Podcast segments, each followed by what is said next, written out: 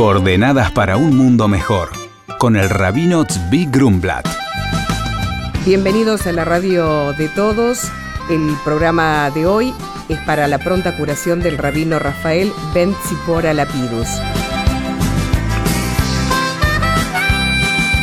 Este próximo martes 30 de mayo por la noche y luego el miércoles 31 y jueves 1 de junio, el pueblo judío celebrará la fiesta de Shavuot. Aunque no es una celebración conocida, es en realidad una celebración que marca el hecho histórico más importante de la historia del pueblo judío y yo diría también de la humanidad. Es la fecha que marca la entrega de la ley de Dios sobre el monte Sinaí hace 3.329 años atrás. La celebración comienza con el encendido de las velas por parte de las mujeres y niñas judías el día martes 6 menos 20 de la tarde y el día miércoles a las 7 después de las 7 de la noche.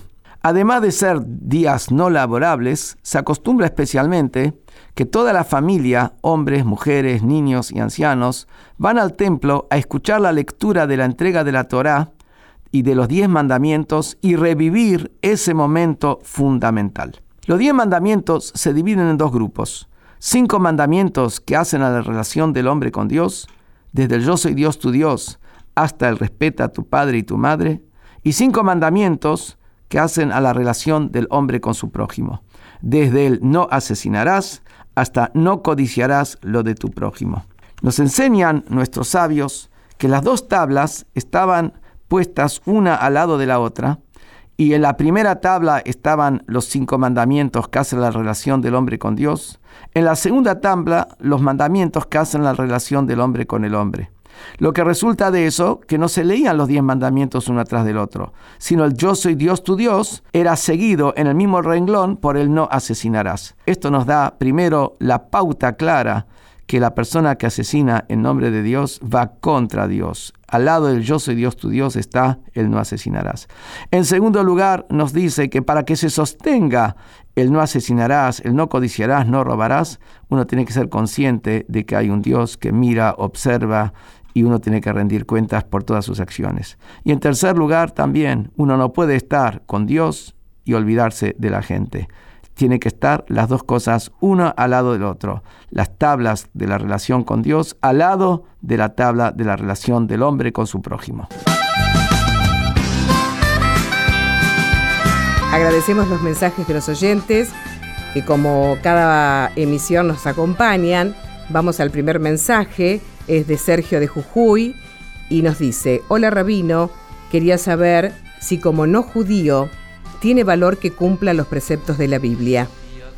La respuesta del rabino es, hola Sergio, gracias por su consulta, Dios le dio a cada ser humano su misión en la vida. Al pueblo judío le dio los preceptos de la Torá y a todos los pueblos les indicó el cumplimiento de las siete leyes universales, como mencioné la semana pasada leyes que aseguran la civilización de la humanidad. Entre ellas están establecer cortes de justicia, no cometer homicidios y leyes acerca de relaciones ilícitas. Podrás leer en más detalles en nuestra web www.jabad.org.ar. Con estos preceptos estarás cumpliendo con el deseo de Dios, además de contribuir con el bien de la sociedad entera. Por consultas al rabino pueden escribirnos a coordenadas.jabad.org.ar. Coordenadas para un mundo mejor con el rabino Zvi Grumblat. Shalom y Shabu Tov.